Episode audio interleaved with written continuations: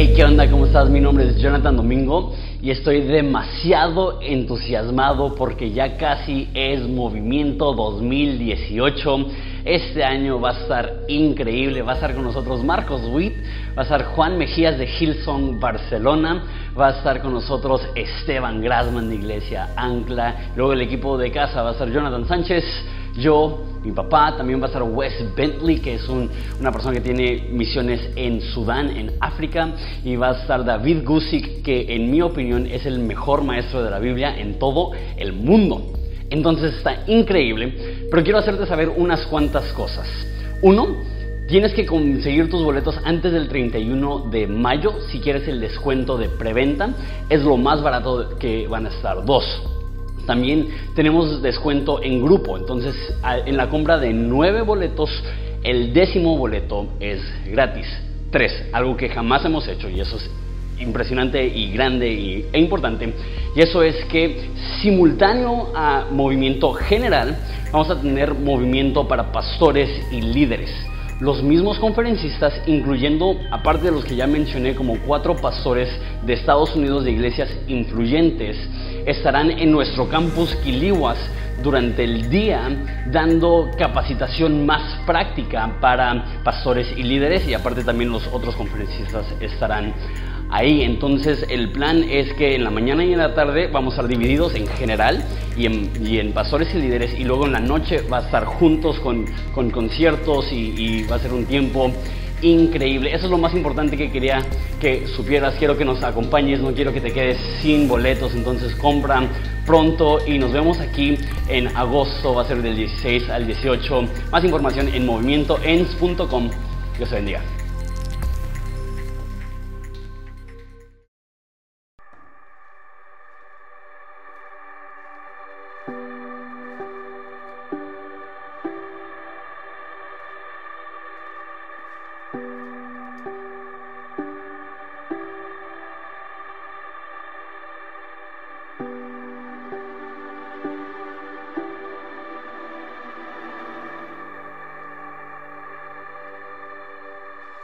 ¿Qué onda, Horizonte? ¿Cómo estamos? Chido. Estar considerando la palabra de Dios un fin de semana más. Si tienes tu Biblia, ábrela a Marcos capítulo 2. Eh, vamos a ver del versículo 13 al 17, lo que acostumbramos, leo la historia, después oramos y la consideramos juntos. Dice así. Entonces Jesús salió de nuevo a la orilla del lago y enseñó a las multitudes que se acercaban a él. Mientras caminaban, vio a Leví, hijo de Alfeo, sentado en su cabina de cobrador de impuestos. Sígueme y sé mi discípulo, le dijo. Entonces Levi se levantó y lo siguió. Más tarde, Levi invitó a Jesús y a sus discípulos a una cena en su casa, junto con muchos cobradores de impuestos y otros pecadores de mala fama. Había mucha de esa clase de gente entre los seguidores de Jesús. Cuando los maestros de la ley religiosa, que eran los fariseos, lo vieron comer con los cobradores de impuestos y otros, preguntar, otros pecadores preguntaron a los discípulos, ¿por qué come con semejante escoria? Cuando Jesús los oyó, les dijo, la gente sana no necesita médico, los enfermos sí. No he venido a llamar a los que se creen justos, sino a los que saben que son pecadores. Padre, te pido que nos hables en esta tarde. Es nuestro deseo eh, tener un encuentro real contigo. Y Padre, te pedimos que reveles a nosotros, hablando específicamente de tu relación con pecados, con tu amor hacia, hacia los no cristianos, Padre, te pido que nos hables en el nombre de Jesús. Y Padre, bendice al tri el día de mañana. En el nombre de Jesús. Amén. Ok, eh, quiero que te imagines que debes mucho dinero y para algunos de ustedes no se lo tienen que imaginar, es una, es una realidad que, que es algo, algo, algo triste, pero vamos a decir que, que debes este dinero y la persona que te va a cobrar, el acreedor, eh, te contacta y es un hombre malo, es un hombre poderoso y te dice, ¿sabes qué? Me vas a pagar el doble de lo que me debes y tienes una semana para hacerlo. Y si no me pagas, voy a agarrar a tus hijos y los voy a poner a trabajar en contra de su voluntad, los voy a poner a vender chicles o qué sé yo, y voy a poner a tu esposa a trabajar en contra de su voluntad, te voy a meter a ti a la cárcel y hasta que tu esposa y tus hijos paguen tu deuda te voy a dejar ir. ¿Cómo te sentirías con una persona así? ¿La odiarías? Lo más probable es que sí.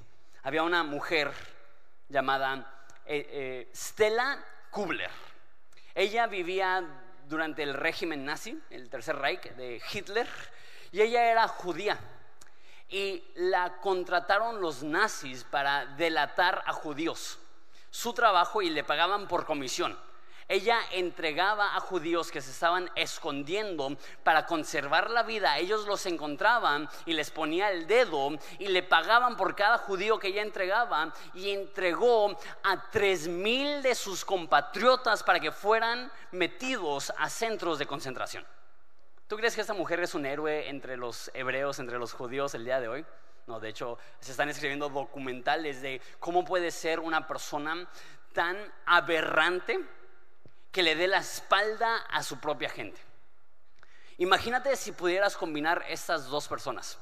Una persona avara, cruel, que forzosamente está extorsionándote de dinero, y una persona traidora, enemigo de, de tu patria, y combinas a las dos personas. Esto es lo que eran los cobradores de impuestos. Porque pensamos en cobradores de impuestos y decimos, sí, pues a nadie le caen bien los del SAT, ¿no? Este, no sé, me tocó ir hace como 10 días a una oficina de SAT y estar ahí sentado como dos horas y dije, esto es lo mejor que me ha pasado en la vida. nadie como que le tiene un aprecio peculiar a, a los que trabajan en el SAT. Si trabajas en el SAT, bienvenido, cobradores de impuestos, Jesús te ama, vamos a ver eso en esta historia. Pero no solamente eran odiados porque cobraban impuestos, sino que ellos tenían una cuota que tenían que pagarle al imperio romano y cualquier cosa que ellos sacaran más allá de la cuota se lo podían quedar. Entonces vamos a nada más hablar números sencillos. Si Roma te cobraba 10 pesos, si tú sacabas 20 pesos te quedabas con 10. Si Roma te pedía un millón de pesos y tú sacabas 2 millones te quedabas con un millón. Y no había tope, no había límite. Tú podías sacarle a la gente el dinero que tú quisieras. Y si ellos debían 30% de impuestos, tú le podías cobrar el 60%. Y nadie te detenía. Tú eras la ley. Y si tú como ciudadano no le pagabas a un cobrador de impuestos, ellos tenían el poder legal de meterte a la cárcel, de vender a tus hijos en esclavitud, de convertir a tu esposa en una prostituta hasta que paguen. Con razón eran personas tan odiadas. No solamente estaban cobrando impuestos, sino que estaban cobrando impuestos para Roma. Y esos son hombres hebreos, judíos, que se han apuntado para extorsionar a sus hermanos judíos.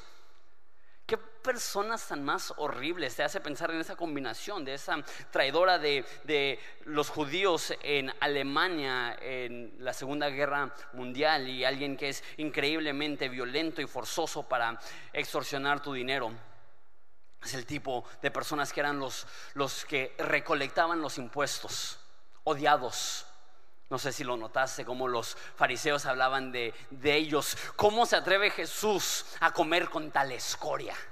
Fuerte. Es la, la actitud que tenían los judíos hacia los cobradores de impuestos. Vemos la historia empezando desde Marcos 2.13. Entonces Jesús salió de nuevo a la orilla del lago y enseñó a las multitudes que se acercaban a Él. Entonces, esto lo hemos visto ya vez tras vez, que el enfoque del ministerio de Jesús es que estaba enseñando la Biblia.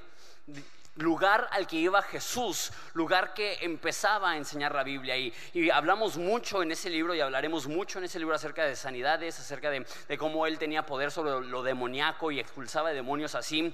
Pero el eje de su ministerio y de su vida es lo que vimos en el capítulo 1. Dice, me es necesario predicar porque para esto vine. El énfasis, el enfoque, la pasión de la vida de Jesús era enseñar la Biblia.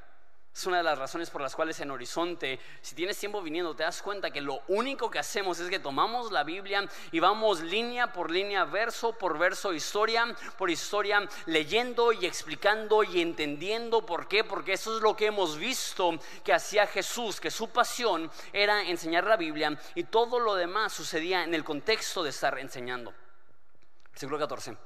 Mientras caminaba, vio a Leví, hijo de Alfeo, sentado en la cabina, en su cabina de cobrador de impuestos.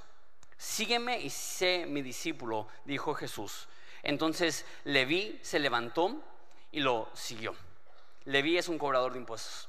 Leví es una, Leví es una decepción para su familia. Es un traidor a su nación. ¿Sabes lo que es curioso?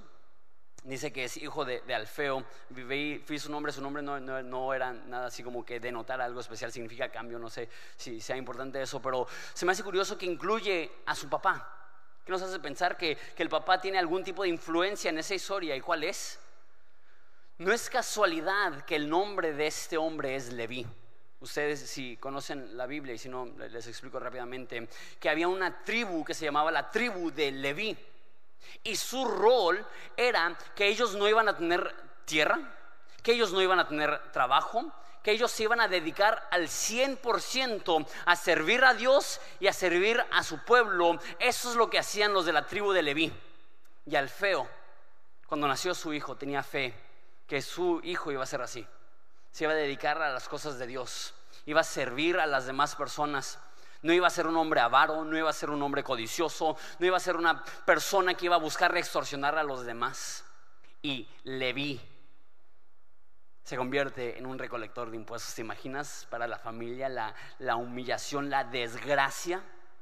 No sé si tú tienes un hijo que quizá anda por malos caminos. Pero una cosa es andar por malos caminos y otra cosa es ser traidor a la nación y que cada vez que alguien te vea te diga, ah, tú eres papá de ese cobrador de impuestos. Y nos dice que él estaba en el camino. La mayoría de la gente cree que los impuestos que él cobraba era sobre importación y exportación. Cualquier cosa que, entraba a la ciudad pasaba por Leví y cualquier cosa que salía por la ciudad pasaba por Leví. Entonces todo mundo conocía a Leví. Todo el mundo tuvo que, pagarle a Leví no solamente los impuestos correspondientes, sino la extorsión por encima de los impuestos que debían de haber pagado. Todo el mundo conoce a Leví. Leví es una desgracia para su familia. ¿Y qué es lo que hace Jesús? Le dice, sígueme. Lo que se me hace loco acerca de esto, eso lo expliqué hace unas cuantas semanas, pero ya, ya ha pasado más de un mes, entonces lo vuelvo a explicar. El sistema educativo judío tenía tres niveles. El primero sería como la primaria y todos los niños lo cursaban, era de los 6 a los 12 años, que era una educación básica. Y después de los 12 años, la gran mayoría de las personas ya no continuaban con sus estudios, se graduaban de la primaria y ya eran los estudios que tenían. Sin embargo, los mejores de los mejores los llevaban a una sinagoga y por tres años les enseñaban la Biblia. Esos eran los más destacados, los más importantes. Y de esos, de los más destacados, habían rabinos itinerantes que viajaban por todo Israel, que iban de sinagoga en sinagoga y escogían unos cuantos de los más destacados, de los más descatados, para unirlos a su vida, para invitarles a que vivan con ellos y que sean sus discípulos. Este hombre ni siquiera es bienvenido en la sinagoga. Y Jesús va a él y invita a este hombre terrible, horrible, traidor, criminal, extorsionador. ¿Quieres ser mi discípulo? Y lo que me encanta de esto es que no vemos que Leví busca a Jesús, vemos que Jesús busca a Leví. Que aún una persona tan, tan perdida, una persona tan odiada, aún él tenía espacio en el plan de Dios para ser uno de los discípulos, para ser uno de los elegidos por parte de Dios. Ahorita vamos a hablar de lo extremo que es esto, pero ¿qué me demuestra esto acerca de Jesús? Él no se espera a que alguien se porte como cristiano para invitarlo a ser su seguidor. Es más, Él se acerca a tu vida, Él te invita a seguirlo y eso es lo que te transforma. Jesús no está esperando a que tú llegues a Él. Jesús se toma la iniciativa y va a ti aun cuando no lo estaba buscando. Hay un versículo que dice que fui encontrado por los que no me buscaban. Eso es un ejemplo tan increíble de lo que es ser cristiano.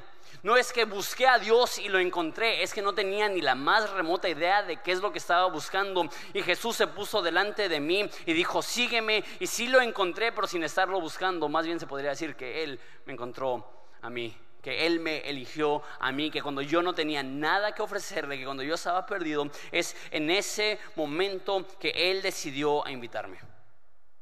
Aún aun cuando está en el acto de cobrar impuestos, aun cuando está sentado a la mesa. Yo no veo nada aquí en Leví que indica un deseo de seguir a Jesús. Pero aún así Jesús va. Y dice, sígueme. Y, serás mi, discípulo. ¿Y qué es lo que hace? Dice, entonces Leví se levantó y lo siguió. Eso es extraordinario. Hablamos acerca de Pedro, Juan, Santiago, Andrés, que ellos dejaron el negocio de su familia de la pesca para seguir a Jesús y eso es un sacrificio enorme. Pero ahora imagínate, los hombres más ricos eran esos hombres chuecos y en un instante llega Jesús y le dice, sígueme, y él deja este sistema de corrupción. Era como una jerarquía. Entonces, para llegar a cierto nivel, para estar cobrando en el camino, es que ya había subido varios niveles en la jerarquía de, de los cobradores de impuestos. Y en un momento, él abandona todo para seguir a Jesús. ¿Qué es lo que me demuestra eso? Jesús te invita en plena rebelión a que lo sigas, pero está indispuesto a dejarte continuar en tu rebelión. Jesús te invita en plena condición de pecador a que lo sigas, pero te ama tanto que está indispuesto a dejarte permanecer en condición de pecador. Eso es un balance perfecto, porque hay algunas personas que dicen, no, Dios no está buscando a aquellas personas que no lo están buscando a Él, Dios espera a que tú tomes la iniciativa. Eso no es lo que veo en la Biblia, yo veo un Dios que te ama tanto que cuando estabas perdido, Él vino a buscarte y a encontrarte. Pero también veo que cuando Dios te invita, no te está invitando a permanecer en tu condición y simplemente afirmar que Él es Dios o que Él es bueno o que Él es el Mesías o que Él murió por ti. Él no está buscando una afirmación, está buscando un seguidor. Él no está buscando que, que, tú le reconozcas meramente como el Dios del universo, sino que tú lo recibas como el Dios de tu vida. Y le dice a Leví, no solamente sígueme, sé mi discípulo, dedica tu vida a conocerme y a ser como yo. Y en ese momento Leví se levanta y lo sigue. Eso es extraordinario. Continúa y aquí es donde se pone súper buena y, está bien fuerte esto, pero me gusta. Ha, ha, marcado mucho mi vida ese tipo de historias de Jesús. Más tarde, Leví invitó a Jesús y a sus discípulos a una cena en su casa. Ahora, una vez más, imagínate un hombre súper rico les dije la semana pasada que las casas en ese entonces eran chicas para la persona promedio, pero había una separación gigantesca entre los ricos y los pobres. Si eras rico, tú tenías siervos y, banquetes y e invitan a Jesús a la casa de un cobrador de impuestos. Y va, no solamente va Jesús a esta cena, sino que dice que ahí estaban muchos cobradores de impuestos y otros pecadores de mala fama, porque había muchos de esa clase de gente entre los seguidores de Jesús. Entonces Leví invita a, a sus amigos, invita a Jesús, invita a los discípulos y empiezan a convivir, empiezan a comer, y empiezan a pasar tiempo juntos. Dos cosas aquí. Uno, me encanta que Leví, el momento que tiene un encuentro con Jesús, empieza a invitar a sus amigos a que también tengan un encuentro con Jesús. Una de las formas más claras de saber que realmente tienes una fe genuina es que no puedes callar. Eh, es que estás tan emocionado por el hecho que Dios te amó a ti, te aceptó a ti, te cambió a ti, te invitó a que lo siguieras, que vas a todos tus amigos y le dices, no, no vas a poder creer eso. Llegó un rabino, un rabino judío, y me invitó a que fuera su discípulo. ¿Puedes creerlo? Entonces, pues no es cierto. Y, de hecho esa palabra aquí, pecadores de mala fama, lo que está diciendo, y eso lo he explicado antes, pero es súper importante, es que han sido rechazados por la religión. Eh, tú y yo usamos la palabra cada rato, este, no, pues es que, es que todos somos pecadores. Pero en la cultura judía no se consideraban pecadores el término pecador para un judío era un título exclusivamente para las personas que habían pecado tan gravemente que se les eh, impedía, impedía el acceso a la sinagoga. Entonces es difícil explicar lo, importante que era esto. Toda tu reputación en la sociedad dependía de tu habilidad de contribuir en la sinagoga. En la Primera Guerra Mundial había una iniciativa para humillar a aquellas personas que eran cobardes y que no iban a la guerra. Entonces, si tú eras un hombre joven y no ibas a la guerra, te ponían una pluma blanca en tu sombrero y era una señal de, de, humillación, de que este desgraciado no está dispuesto a ir a la guerra mientras que nuestros hermanos y nuestros padres están muriendo. Y no sé por qué no se lo quitaban, pero como que honraban eso y no te vendían nada en el mercado, no te recibían en ningún restaurante, no te recibían en ningún bar. ¿Por qué? Porque eras un cobarde. Es algo así. Si no puedes entrar a la sinagoga, no solamente significa que no puedes estar con el pueblo de Dios, sino que ya no te reciben en el mercado, ya no te reciben en casas, ya, ya eres un, desechado, despreciado, rechazado por la cultura, por la sociedad, por la religión. Y es a esas personas que Dios escoge ir y pasar tiempo con ellos. Me encanta esto. Que Jesús es capaz de convivir con aquellos que la religión rechaza. Que Jesús está dispuesto a estar con aquellos que la iglesia dice ellos no son dignos. Está bien fuerte. Porque definitivamente hay, hay personas que la iglesia dice ellos no son merecedores. Y voy a ser un poco polémico porque siento que esta, esta historia es en sí muy polémica. Hay indicaciones bíblicas muy, muy, muy claras, muy enfáticas acerca de, que ciertas cosas son pecado. La Biblia dice claramente y enfáticamente que una relación sexual entre dos personas del mismo sexo no es parte del plan de Dios y es pecado. La Biblia dice enfáticamente que Dios nos crea en el vientre de nuestra madre y desde que en el vientre estamos siendo formados ya poseemos una alma que está siendo formada por las manos mismas de Dios. Eso lo creemos. Sin embargo, personas que son homosexuales, muchas veces los vemos como, ah, esas son personas rechazadas por Dios. Personas que han cometido un aborto, y eso lo menciono porque sé que ahorita acaban de legalizar el aborto en Argentina y hay muchas conversaciones acerca de qué es lo que, qué es lo que pasa si, si llega a suceder eso en México. ¿Sabes qué es lo que debe de pasar? Tenemos que amar a las personas que han hecho un aborto. Tenemos que decirles, Jesús te ama. Y sabes, la gran mayoría, no todas, la gran mayoría de mujeres que han hecho un aborto están cargando y lidiando con una culpa tremenda. Luego llegan a la iglesia y en vez de recibir el mensaje de un Dios que puede perdonar pecados, reciben un ¿cómo pudiste? Eso no es el corazón de Jesús. El corazón de Jesús es ir a aquellas personas que la religión rechaza. Es ir a aquellas personas que normalmente no, no serían bienvenidos en una reunión cristiana. ¿Sabes qué? Mi oración es que Horizonte pueda ser así. Que Horizonte pueda ser un lugar donde aquellas personas que normalmente se sentirían fuera de lugar en una iglesia pueden llegar y aquí sentirse en casa. Y sabes, esto es parte de nuestro legado. Eh, muchos no saben eso. Pertenecemos a un movimiento de iglesias que se llama Capilla Calvario Calvary Chapel en inglés. Y esta iglesia se fundó ah, en los años 60 y creció porque el fundador de la iglesia, Chuck Smith, decidió recibir a hippies en la iglesia. sé que eso ya, se escucha tan lejano a nosotros, pero había una era donde si no llegabas a la iglesia con traje, corbata, bien vestido, no te permitían la entrada.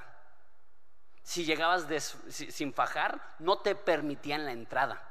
Si llegabas con barba y cabello largo, no te permitían la entrada. Y de repente en la cultura hippie llegaban estas personas, muchos todavía ni siquiera eran cristianos, oliendo a marihuana, oliendo a tabaco, oliendo alcohol, descalzos con las uñas largas. Hay historias que dicen que tomaban los vasitos de la Santa Cena y se los ponían en los dedos del pie. O sea, gente que no tenía ninguna idea de conducta dentro de la iglesia, barbones, greñudos y entraban a la iglesia y la gente conservadora se arrancaba las greñas diciendo, ellos no pueden entrar. Y Chuck Smith veía a Jesús y decía, eh, yo veo a un Jesús que su deseo es alcanzar a aquellos que la religión rechaza. Y quizá la historia más famosa de esto es que eh, entraban descalzos, porque en ese entonces ser hippie es que estabas descalzo, y habían instalado una alfombra nueva y la mesa directiva se quejó con el pastor diciendo, están arruinando nuestra alfombra nueva, diles que no pueden entrar sin zapatos. Y Chuck Smith dijo, quiten la alfombra. Prefiero no tener alfombra que tener que decirles a esos hombres, Dios no te quiere a menos de que tengas zapatos puestos. y ese es nuestro legado de recibir en casa a personas cuya conducta no refleja el deseo ni el plan de Dios para ellos, para decirles que Dios les ama, sabiendo que cuando tienen un encuentro con Jesús, Jesús le dice, sígueme, sé mi discípulo, y es Dios mismo quien se encarga a transformarlos, no es mi responsabilidad juzgar o cambiar, es mi responsabilidad mostrar amor, cariño y paciencia, sabiendo que el mismo amor que alcanzó mi corazón y me transformó es el mismo amor que es capaz de transformar aún a los pecadores de mala fama. Queremos ser ese tipo de iglesia. ¿Sabes? Este, hay iglesias que me fascina como predica el pastor, pero no podría invitar a mis amigos no cristianos a esa iglesia. Y eso se me hace triste porque ni siquiera yo podría entrar. Que yo tendría que disfrazarme de cristiano para poder entrar en esas iglesias. Me ha pasado que me desinvitan de congresos. Yo digo, ¿qué esperanza hay si ni siquiera un pastor puede entrar a sus congresos de que un no cristiano llegue a sus congresos? Queremos ser una iglesia donde cualquier persona que no es cristiana se sienta bienvenida, se sienta en casa. Y, y si eso te hace sentir un poquitito incómodo, se va a poner un poco peor. Dice que había mucho, muchas de esas personas que seguían a Jesús. Qué curioso que Jesús era amado por los pecadores de mala fama. ¿Sabes que en Hechos hay algo curioso que, que nos dice que la iglesia tenía buena reputación con el mundo? Lo que yo veo en la Biblia es que la iglesia primitiva y Jesús era odiado por los religiosos conservadores, llamados por aquellas personas que no eran religiosas. Hoy en día la iglesia es al revés. Somos respetados por los religiosos conservadores y odiados por el mundo y las personas que no son religiosas. Cuando en los tiempos de Jesús, Jesús era odiado por los religiosos y amado por los no religiosos y muchos le seguían. ¿Será que hemos volteado nuestra lista de, prioridades? Nos hemos enfocado tanto en no ofender a los religiosos en vez de alcanzar a los que están perdidos. Y continúa la historia, y esa es la parte que les digo que está, está fuerte. Cuando los maestros de la ley religiosa, que eran fariseos, lo vieron comer con los cobradores de impuestos y otros pecadores, preguntaron a los discípulos, ¿por qué come con semejante escoria? ¿Escuchas el, juicio, la crítica, la soberbia. Esa es la razón que Jesús era tan polémico. Y creo yo, la razón más grande por la cual Jesús fue crucificado. Porque comía con pecadores. Otras partes de los evangelios les llama a Jesús amigo de pecadores. Deja explico esto. Ya les dije que, pecadores no denotan a más personas en general. Tú y yo usamos la palabra pecadores para describir a cualquier persona. Pero en ese contexto, pecadores significa las personas que han pecado tan gravemente que ya no se les permite el acceso a la sinagoga. Jesús es amigo de los rechazados por la religión. ¿Y qué tan amigo? Que come con ellos. Eso lo he mencionado antes, pero es bien importante. Quizá para ti eso no se te hace tan escandaloso, porque tú y yo comemos con medio mundo. En ese entonces no habían restaurantes como hoy en día, que llegas a una taquería y te sientas junto a una persona y dices provecho y te sientas y comes. En ese entonces el comer con alguien era uno de los actos más íntimos que habían. Y cuando tú comías con alguien, eso es lo fuerte, era una declaración pública, este es mi amigo y yo apruebo de él. ¿Y qué es lo que está haciendo Jesús? Está yendo con gente mala y públicamente diciendo, este es mi amigo y yo apruebo de él. Ahora, ¿aprobaba su pecado? No, pero no, dejaba de, de comer con pecadores. Creo que si Jesús viviera en el siglo XXI, la iglesia estaría tan escandalizada por él que, tenemos una imagen de Jesús que, ay, Él ama lo que yo ama, amo y odia lo que yo odio. ¿Cómo te sentirías tú si Jesús viviera en el siglo XXI y tuviera Facebook? Eso siempre es una cosa que, que me encantaría imaginarme. ¿Cómo sería Jesús si hubiera tenido Facebook? Y lo etiquetan en la foto de una celebridad. de un pecador de mala fama. Vamos a decir que lo etiquetan en una foto con Maluma. Mi imaginación está bien mal, ¿no? Y, la gente está tomando, y es obvio que es una fiesta. No solamente a Jesús lo etiquetarían, Jesús subiría la foto. Y creo que muchos cristianos lo quisieran ver muerto. Sé que eso está bien fuerte, que está bien fuerte, pero creo que ese es el, el corazón del pasaje.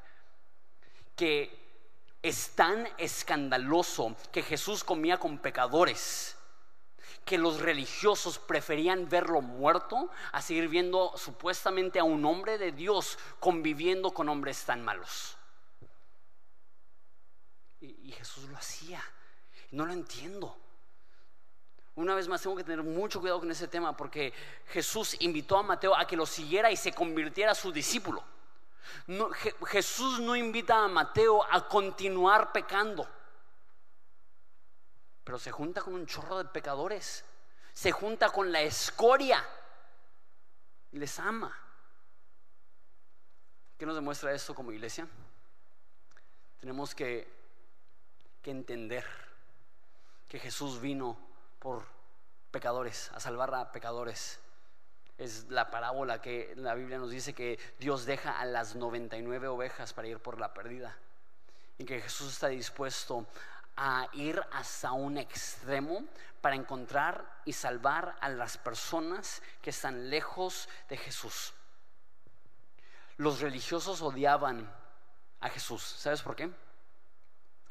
Porque la religión gobierna a través de la intimidación. Este es el círculo social y más te vale comportarte y más te vale seguir las reglas, porque si no sigues las reglas te vamos a excomulgar, te vamos a correr, ya no vas a tener acceso a la sinagoga, ya no vas a tener una vida normal y gobiernan a través de temor.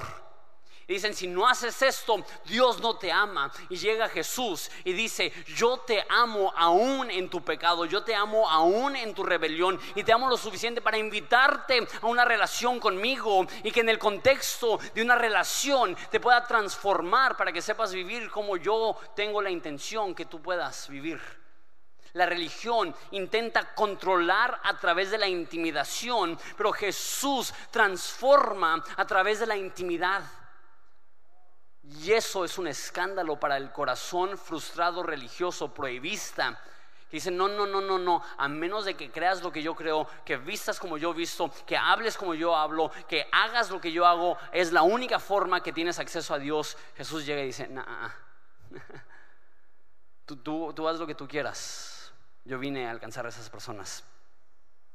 Dice, cuando Jesús los oyó, les dijo, la gente sana no necesita médico, los enfermos sí. Por eso va ahí, por eso está con ellos. Porque la luz para ser útil tiene que invadir las tinieblas. Porque puedes tener una luz de, mil watts y si lo prendes a mediodía afuera no va a hacer diferencia, pero si entras al oscuro, aún una velita puede hacer una diferencia. Y eso es lo que está diciendo Jesús, yo soy la luz del mundo, yo vine para llegar a las tinieblas, yo vine para alcanzar al perdido, yo vine para tocar al necesitado. La gente sana no necesita médico, los enfermos sí. No he venido a llamar a los que se creen justos, sino a los que saben que son pecadores. La gente sana no necesita médico. Creo que eso nos hace sentir un poco incómodos como iglesia. Y Horizonte es una iglesia que habla mucho de esto. Entonces sé que, para muchos de ustedes eso, eso, no es nuevo. Pero aún para mí como pastora eh, siento, siento la tensión. Porque de repente tenemos esa idea, que la iglesia existe para mí, que Jesús existe para mí, para mis necesidades, para mi dolor, para mi sanidad, para, mis problemas. Y, luego también lo decimos mucho, ¿no? Si, es la primera vez que vienes, estamos bien felices que estás aquí. Y la verdad es que estamos bien felices que estás aquí. Pero también queremos que, que sepas que el corazón de Jesús no es que las personas que ya son cristianas meramente convivan con otros cristianos y se beneficien mutuamente. No tiene nada de malo. Pero la intención de Dios no es que la iglesia se convierta autoenfocada, sino que los cristianos tengamos una carga por los que no conocen a Dios. Que los cristianos sepamos que ya que hemos sido introducidos a la familia de Jesús, no seguimos viendo nuestras necesidades y nuestro dolor y lo que yo necesito y lo que yo quiero, sino que vemos al horizonte, vemos enfrente y vemos las necesidades de las demás personas y el dolor de las demás personas y las necesidades de las demás personas y decimos, ¿cómo puedo hacer una diferencia en su vida? El momento que nos convertimos en cristianos, pasamos de ser meramente receptores de gracia, ahora agentes de gracia para alcanzar a los perdidos y a los más necesitados. Escúchame bien. Si tú eres cristiano, Jesús te ama locamente, profundamente y si quiere intervenir en tus problemas, y si quiere ayudarte cuando necesitas ayuda, y si quiere ser tu proveedor, y si quiere ser tu compañía, y si quiere darte propósito, y todo esto es cierto. Pero los sanos ya no tienen necesidad de médico, son los enfermos. Esa es la parábola de, del pastor que deja las 99 ovejas en el redil para ir tras la perdida. Horizonte y cualquier iglesia debe ser una iglesia que no solamente se preocupa por el necesitado y el perdido y el no cristiano, sino que prioriza al no cristiano, cuyas decisiones son cómo podemos honrar a Dios ¿Y qué es lo que honra a Dios? Vivir según su propósito. ¿Y cuál es su propósito? Que los sanos no necesitan médico, sino los enfermos necesitan médico. Y la mejor forma de honrar y glorificar a Dios es que las decisiones que tomemos sean a la luz de qué es lo que podemos hacer para alcanzar a más personas que aún no son cristianas.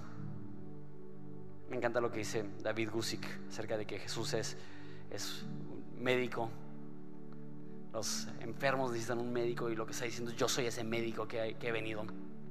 Jesús es el médico perfecto, ¿por qué? Porque siempre está disponible. Porque su diagnóstico siempre es correcto. Porque su sanidad siempre es completa y Él hasta paga la cuenta. que Jesús vea a los necesitados. Tiene un diagnóstico para ellos, me necesitan.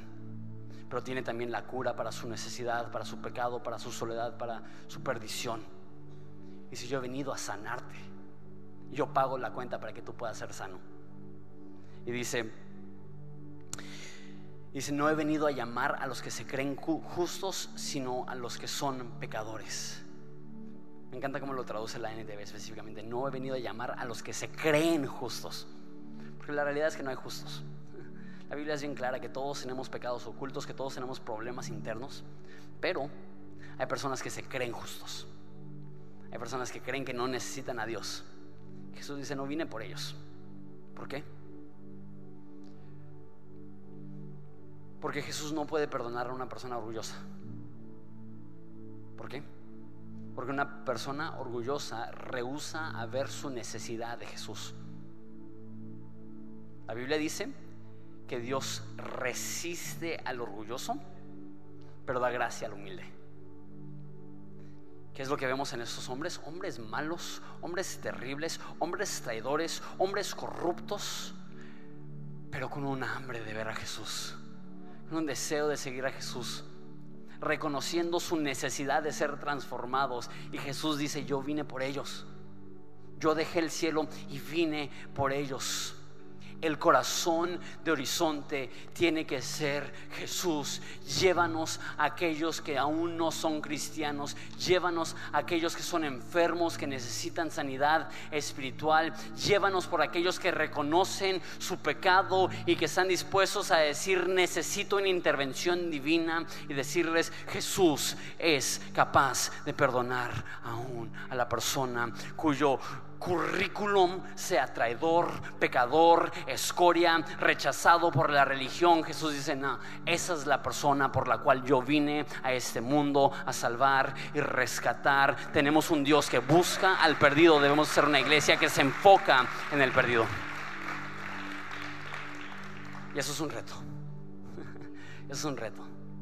Porque lo más fácil es buscar mis necesidades, lo que yo quiero, mi comodidad. Pero me pongo a pensarlo. ¿Cuántas personas aún están por conocer el amor de Jesús? En Ensenada. Y Ensenada es una de las ciudades más cristianas del país. Cristianos evangélicos son un 20%, que para México eso es altísimo, es casi el doble de la tasa nacional. Y aún así, ¿cuántas personas en Ensenada necesitan a Jesús? Un chorro. ¿Cuántas personas necesitan un encuentro con Jesús? Un chorro. Y, me encanta el hecho que hemos crecido. Me encanta eh, el hecho que es súper, súper obvio que Dios está haciendo algo en nosotros. Sin embargo, no podemos sentarnos y cruzar los brazos y decir, wow, ya la hicimos. Ya somos una iglesia grande. Ya estamos teniendo proyectos fuera de la ciudad. que jamás perdamos la urgencia hay un chorro de enfermos espirituales que aún están buscando el mensaje que puede curar su alma. Y tenemos que ir a cada rincón de esta ciudad.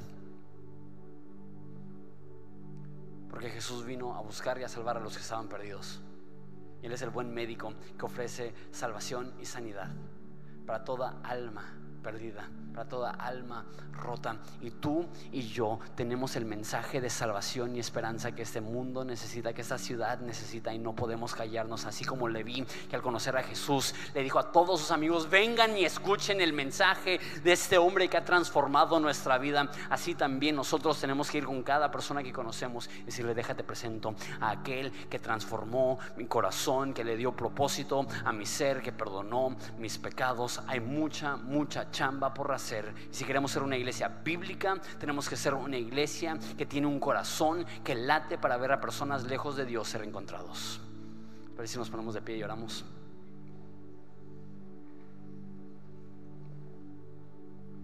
Padre, te damos gracias por, por ser tan bueno con nosotros, por habernos alcanzado cuando estábamos perdidos. Y es un poco loco pensar que tú comiste con un traidor. Que las personas que la religión consideraba una escoria, una basura, tú les amaste. Ayúdanos a ser una iglesia que ama a una de las personas que no están de acuerdo con nosotros, a una de las personas que no creen en lo que nosotros creemos, que tienen un set de valores distintos al nuestro. Ayúdanos a amarles como tú les amas y que sea ese amor que les conmueva. No queremos estancarnos, no queremos simplemente celebrar los logros y los milagros del pasado. Queremos seguir viendo hacia enfrente, seguir viendo hacia el horizonte diciendo, aún hay tantos enfermos en necesidad de un encuentro con Jesús. Aún hay tantos, tantas personas que saben que son pecadores, que simplemente están esperando que alguien les diga que hemos encontrado la cura para su pecado y esa cura se llama Jesús. Esa salvación se llama Jesús. Y ese Padre amoroso dispuesto a recibirles y transformarles se llama Jesús. Ayúdanos a llenar cada rincón de esta ciudad con este mensaje en nombre de Jesús. Vamos a adorar a Jesús juntos.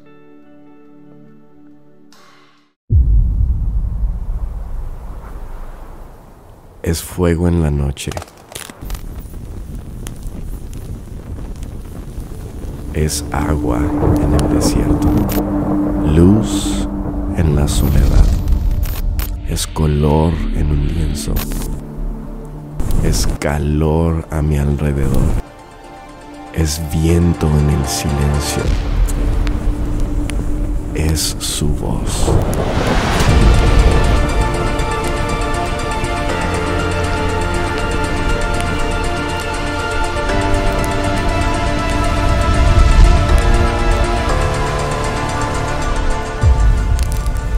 Es todo lo que necesito.